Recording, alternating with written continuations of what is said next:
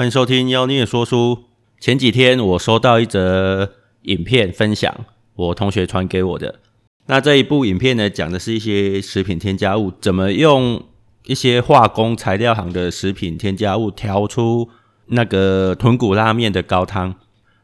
那标题上面有写到，那一个讲者是安布斯，安全的安，部门的部，公司的司，他是一个日本人。那我对这个名字有印象，因为他前几年出过一本书，就叫做《恐怖的食品添加物》，台湾有翻译也有出版，不过现在可能已经绝版了，毕竟时间有点久了。那因为我看过这本书，然后看了一下影片内容，我觉得跟当初就是我的记忆中书里讲的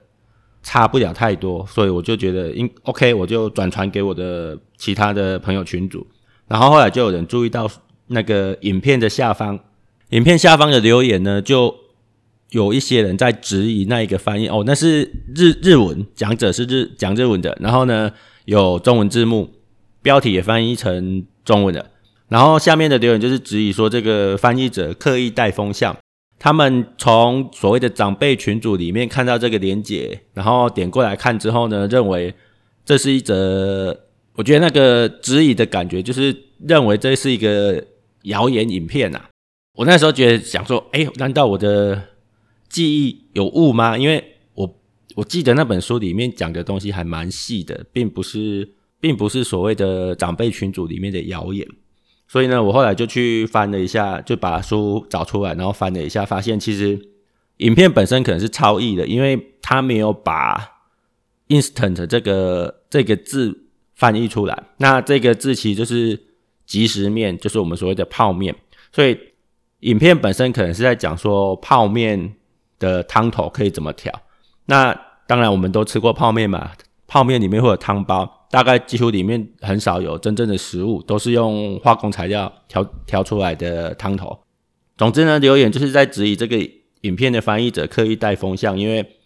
好像会让看影片的人误以为我们在外面的餐厅吃到的拉面汤头也都是用这种化工方式调出来的。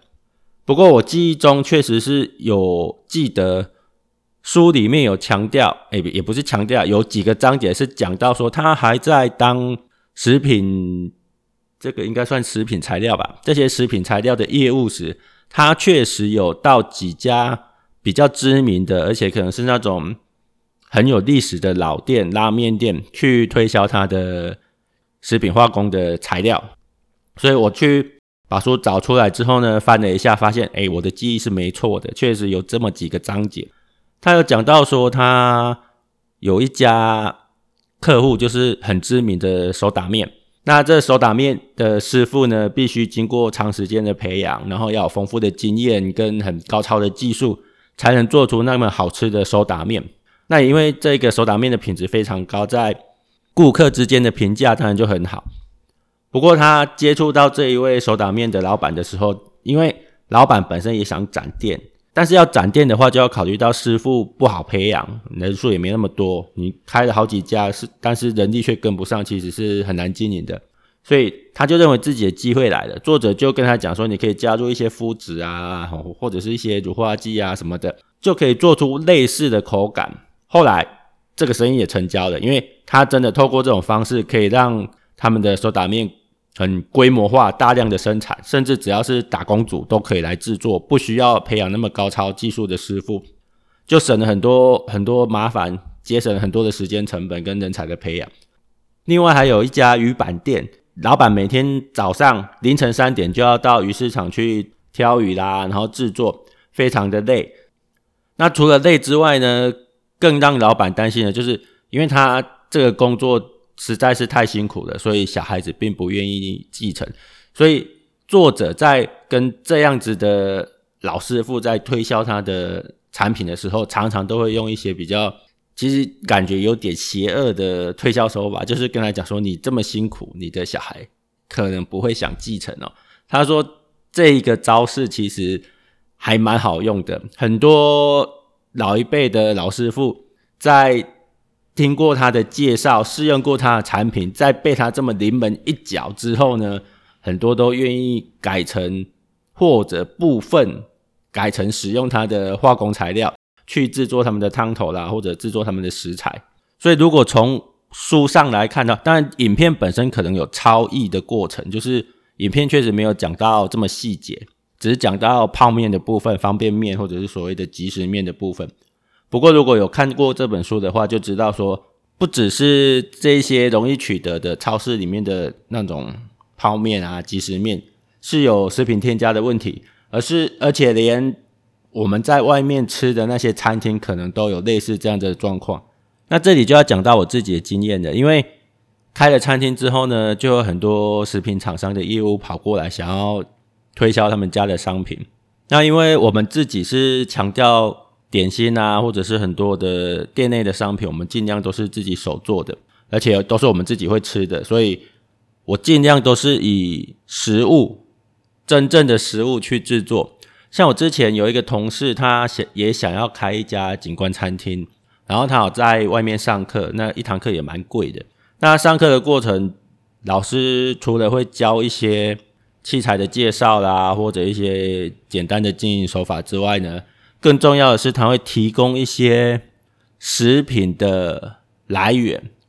其中一个我印象很深刻的就是所谓的松饼粉，因为那时候我在台北嘛，那前同事就是有。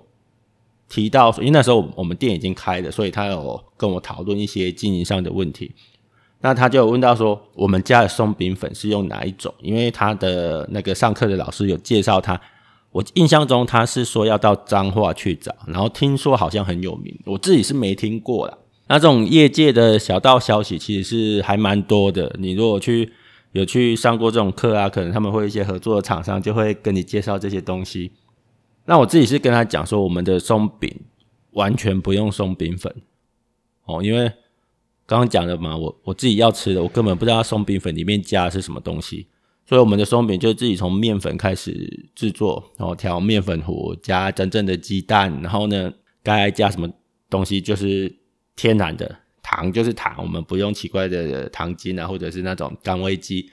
但是这里就会有一个问题，就是成本相对的会比较高一点。不过至少自己吃是比较安心的啦。那还有就是食品厂商的业务来到我们店里推销的时候，其实也会提供很多很。我印象最深刻的是有一次有个业务来介绍一些汤包，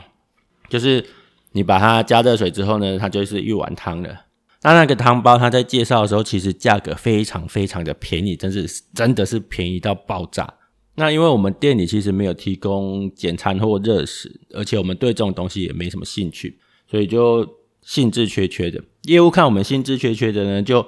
他也不放弃啊，就继续讲。他就讲了几个关键点，其实就引起我们的注意跟兴趣的。他就讲到说，哎、其实我们这个汤包哈，很多餐厅都有在用。然后他就口若悬河的讲了好几家让我们非常惊讶的餐厅。哦，那种餐厅都是。很知名的，然后呢，很贵的，品牌很大的，他就细数了哪一家餐厅的哪一种汤是用他们的汤包哦，哪一种汤包，然后某一家餐厅的某一种汤又是用某一种汤包。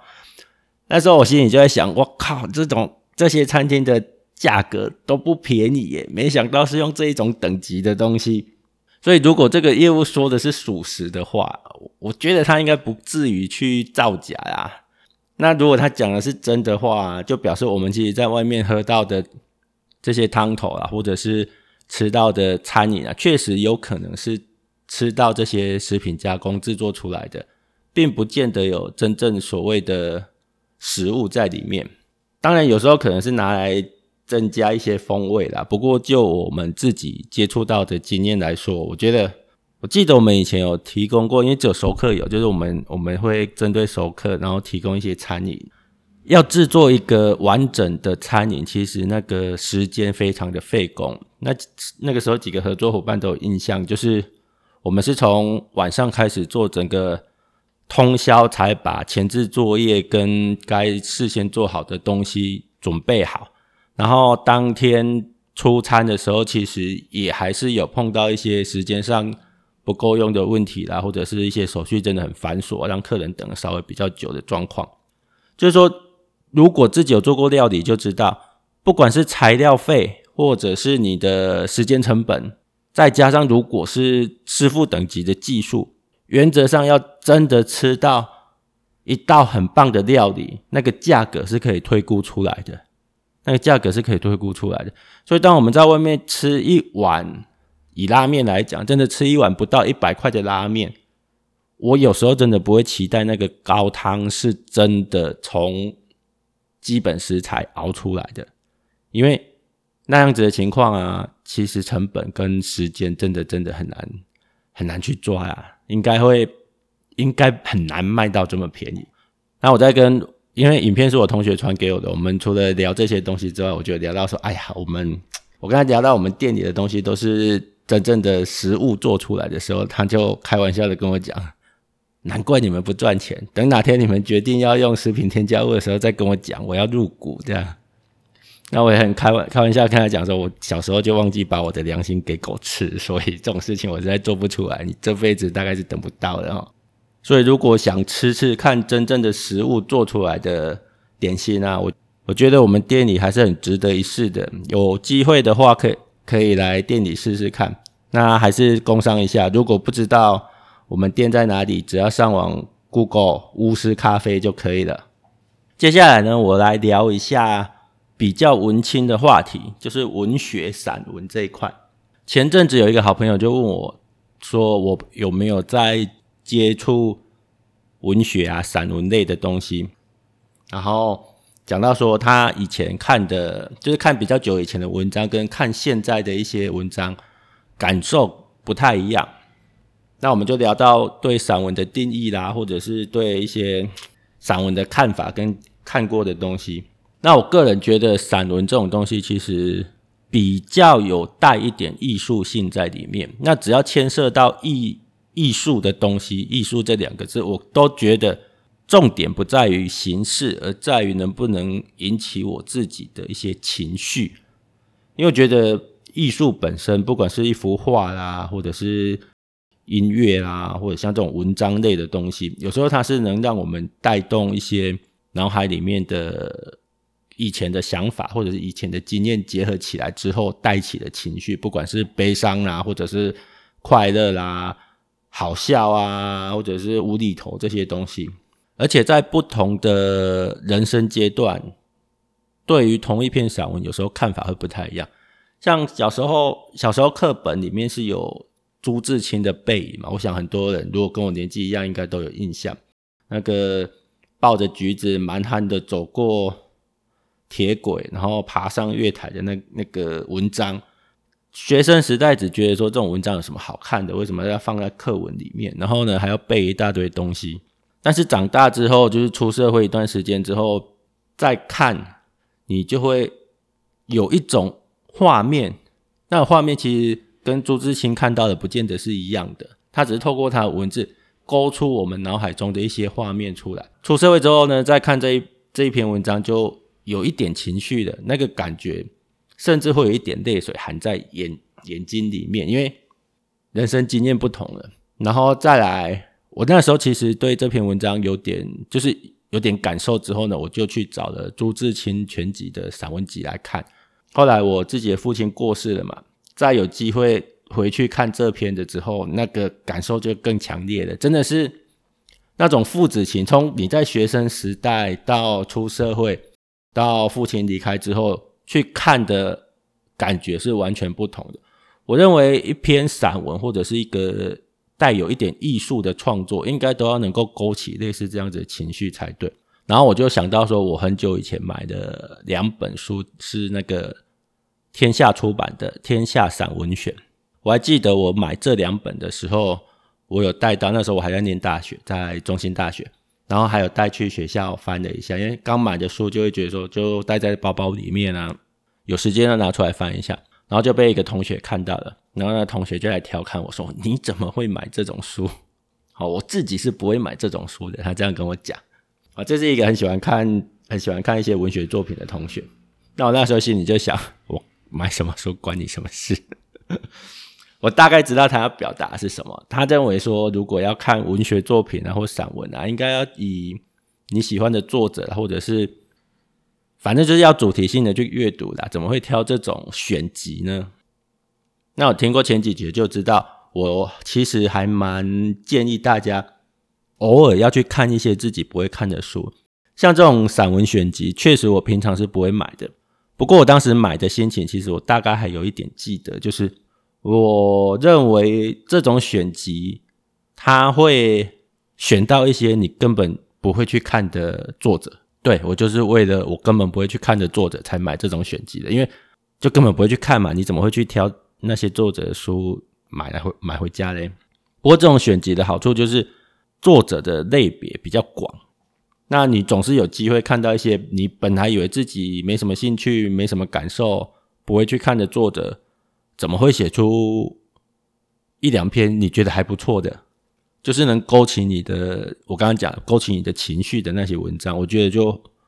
如果有的话，这这样子的选集其实还是有它的价值。所以我后来就把那两本书翻出来。其实我很多书都已经放在书房里面堆很久，因为看完就不会再动了。那我就把它翻出来，现在就在我们店里的架上。那客人好像还蛮喜欢这种散文集，我就意外发现它的价值就。它翻阅率去比其他的书还要高一点点，我觉得还蛮不错的。所以这是我对文学还有一些所谓散文的一些看法啦。那再来就聊聊第三本书，这是我最近才在看的。然后因为我脑弱哈，就是脑波弱的点，有时候在听节目啦，或者是看一些人家介绍的东西，介绍到书本，我就去翻一下，翻着觉得还不错，我就会买回来。所以这一两个月，因为 Podcast 啦、YouTube 的节目看的比较多一点，就不小心买了大概二十本书吧。那这就是其中一本《约翰伯格投资常识》，这现在在一些网络书局都还可以买个买得到，可以自己上网看一下。这一本书我目前大概看到第三章还是第四章，它跟我以前看的投资书籍的类别是有点不太一样的。因为我以前很喜欢看那个巴菲特、巴菲特的书，还有那个。那个穷查理的普通常识，就巴菲特的合伙人嘛。那这两个扑克下的股东，哈，波克下的掌舵者，他们的投资概念跟坊间的一些基金经理人其实是不太一样的。以前我看巴菲特的书，他有强调说，以前有一句话嘛，就是你不要把鸡蛋放在放在同一个篮子里面，哦，你要放很多篮子，就是要分散风险。但是巴菲特有一句话就是讲说，你不要把所有的鸡蛋放在不同的篮子里面，你应该要把所有的鸡蛋放在一个篮子里面，然后好好的照顾那一个篮子。我那时候觉得他讲的蛮有道理的，因为人的精神力啦、体力啊、注意力其实都是很有限的，你哪有办法去看这么多的篮子？也简单的讲，就是你哪有办法去关注所有的股票？好，去关注所有的股票是不合理的。所以你应该挑你认为绩优的股票啊，或者是绩优的投资标的，然后去关注那一个投资标的，让自己变成这一个投资标的的专家，这样子才是合理的哦，你才有机会做到。不过，约翰伯格的做法就完全相反，他真的就是强调你要把鸡蛋放在不同的篮子，甚至你应该想办法把所有的股票都纳入自己的投资标的里面，因为他要的是所谓的。也就是所谓的指数型基金，要的其实是跟着市场成长，而不是跟着某一个投资标的。也就是说，不是跟着某一个股、某一档股票成长。那这一个理论基础，其实我大概翻了这几章之后，大概知道为什么他会这样强调。因为从古至今，股票的基金相关产品多不胜数。然后所谓的主动型基金呢，真正做到打败大盘的，就是真的做到能赚得比。市场成长还要多的基本上是没有哦。它里面书里面有几个统计，例如他讲到说，如果你是跟着那个 S M P 500投资的话，基本上从一九二六年到二零一几年这个这一段时间的平均成长率大概是百分之十哦，大概是百分之十。但是如果你去看主动基金的话，事实上它是远落后于大盘的。那这里又讲到了我。就想到说，这两个都是赫赫有名的投资人，但是他的投资方式其实是有点背道而驰。但是两个其实都是都是对的，因为他们的绩效都很漂亮。不过有一个共同点，就有一个共同点，就是我刚刚讲的，一个人的精神力、注意力这些东西是有限的。所以我年轻的时候会觉得说，你不应该想着要了解所有的事情，然后呢，想要透过这个思想方式去分散你的风险。但是如果你想要挑一档真的优质的股票出来，事实上你不会只看一档股票，你还是得在同一个行业里面去分析很多档股票，你才有机会知道哪一档是真的优质的股票。这又回到我刚刚讲的，事实上一般人我们都是上班族，我们有自己的工作要做，然后呢，投资股市或者是投资各种各种投资标的，可能都只是业余的。那用业余的时间是不是有可能理解这么多事情？我觉得是很困难的，而且年纪越来越大之后，那脑袋就越来越不管用，会觉得意图想要了解所有事情本身就是一种傲慢了。所以我虽然只看了前面三四章了，但是我会觉得说，我以我现在的想法跟现在年纪和结合以前的经验，我会觉得对，其实大家还是做一些所谓的懒人投资法就好了。那刚好我那一天。礼拜天吧，晚上有一个客人，他们就来店里喝咖啡，好吃我们知名的厚松饼。啊，厚松饼要预约的，没有预约的话是没有的哦。所以不要跑来说要吃厚松饼，然后没有预约，你会会铩羽而归哈。那他们来店里喝咖啡、吃厚松饼之后呢，就跟我们闲聊了一下，然后就看到我正在看那个约翰伯格的《投资常识》这本书。然后他刚好看过约翰伯格前面的之前的写过的书，就讲他说：“哎，这本书作者不错，他喜欢这样。”然后问我可不可以翻一下，当然可以嘛，就进来翻一下。他说看他的书会不会觉得想就想要买指数型基指数型基金？我说对啊，看完还蛮想蛮想买的。然后说而且看完之后会想要说，不然就把台币换成美金去开个美金账户来投资好了。就是刚好大家都看过同一个作者的书，对那个。算是英雄所见略同吧。总之这本书，我觉得它跟以前我看的巴菲特书，其实我觉得很多的基本原则是一样的，但是在操作的细节跟操作的手段上其实不太一样。但是又像我讲的，你回归到最基本之后，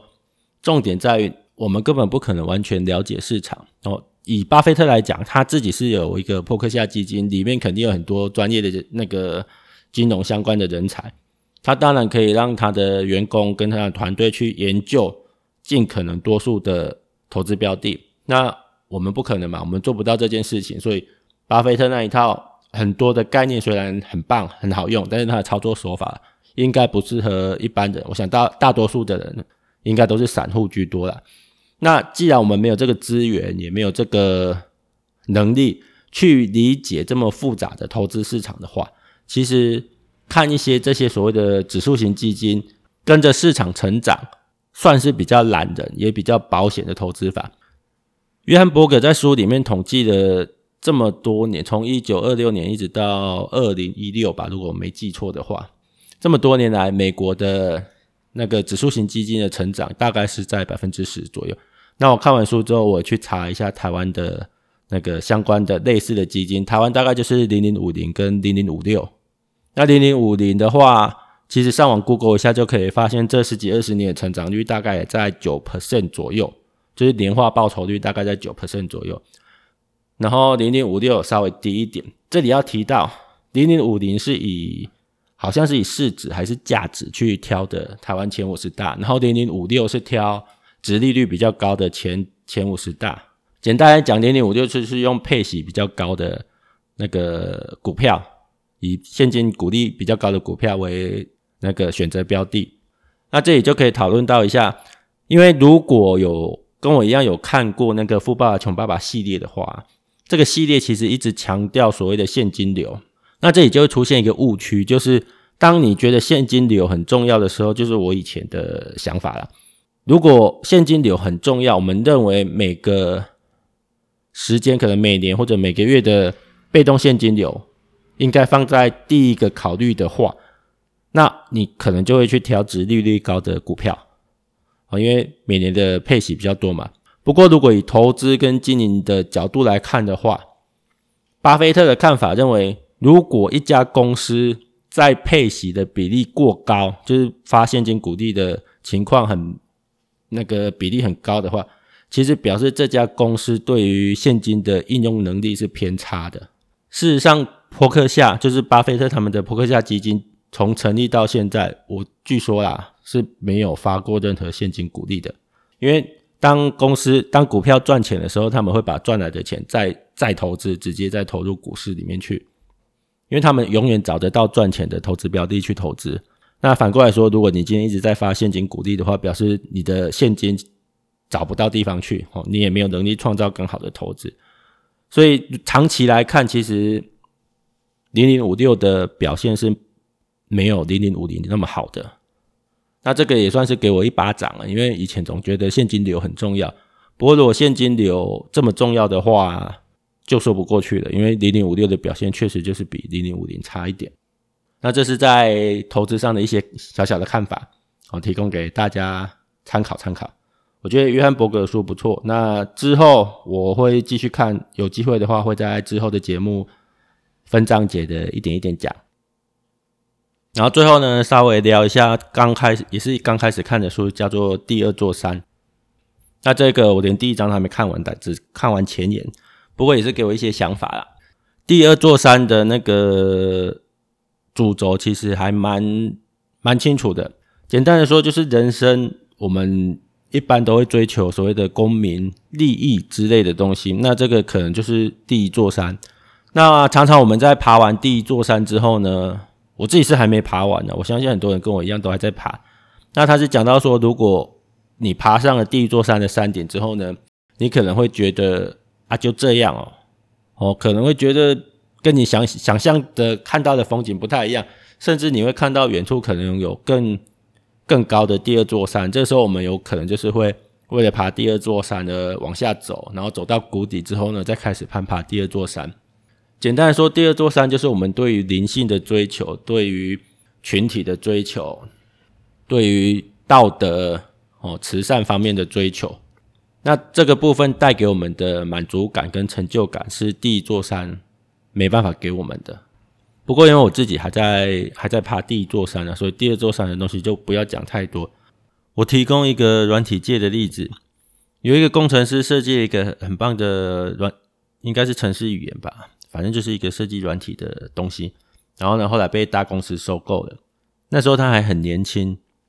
收购之后呢，拿了一大笔钱。其实他就做了一些我们常会做的事情，他也买一台跑车犒赏自己，然后。过了还算惬意的生活，大概一到两年嘛，之后呢，他就觉得好像有那么一点不对劲，因为这些东西当然带给他莫大的快乐，这毋庸置疑。如果有任何人跟你讲钱不重要，或者钱不能带来快乐，那你可以一拳把他轰出去。钱本来就很重要，带来的快乐也不用讲，是非常非常扎实的。但是总是缺了那么一点东西，所以这个工程师后来就重新思考一下自己最快乐的时候是什么，他就发现其实。除了钱带给他物质上的满足跟快乐之外呢，最他最快乐、最满足的时间，其实就是当初在研发那一套软体的时候。所以后来他就又回到工作岗位上，继续做他最喜欢的事情。那有这么一句话，他说：“其实真正重要、真正快乐的事情，其实一直都在。然后钱能买到的，通常是第二快乐的。”我想跟这这本书《第二座山》是有不谋而合的地方。虽然我只看一部分，不过我觉得应该不错啦。毕竟好多好多名人推荐，然后呢，我对这种比较灵性方面的追求，我也还蛮喜欢的。所以后续的几次节目，我应该会继续讲这本书。不过因为书实在太多了，就是我说会有一搭没一搭的，这边念一点，那这那边念念一点，所以反正我念到哪里我就讲到哪里啦。那也许过程中我。心血来潮换了一本书，你就会听到我讲另外一本书。这样好，所以我们今天应该讲了，严格说来是四本书，一本是《恐怖的食品添加物》，然后《天下散文选》，还有约翰伯格的投资常识跟《第二座山》。如果你觉得哪一本书你想更深入了解，或者是觉得很有趣的话呢，都欢迎你提供一些意见给我。我们在。赖里面有一个妖孽说书的聊天群，然后呢，也有 FB 的粉丝团，都可以加入。如果喜欢的话，也欢迎分享给你身边的朋友，帮我们冲一点点阅率跟收听率。那今天的节目就先到这边，谢谢收听。